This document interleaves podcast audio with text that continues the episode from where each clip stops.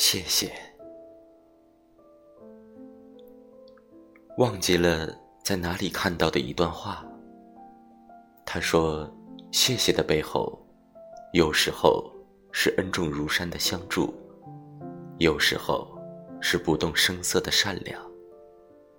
他教会了我们，应该怎样去爱这个世界和这个世界上的事物。谢谢。”应该是我们每个人生活中常会用到的礼貌用语。它存在于各种关系当中，它仿佛是一条长线，这一端记着我们自己，那一端则记着我们生命中所经历的人和事。这条线也串起了我们生命中最宝贵、最美好的回忆。谢谢生命中帮助过我和我帮助过的人，是你们让我学习爱人的时候，也享受了被爱。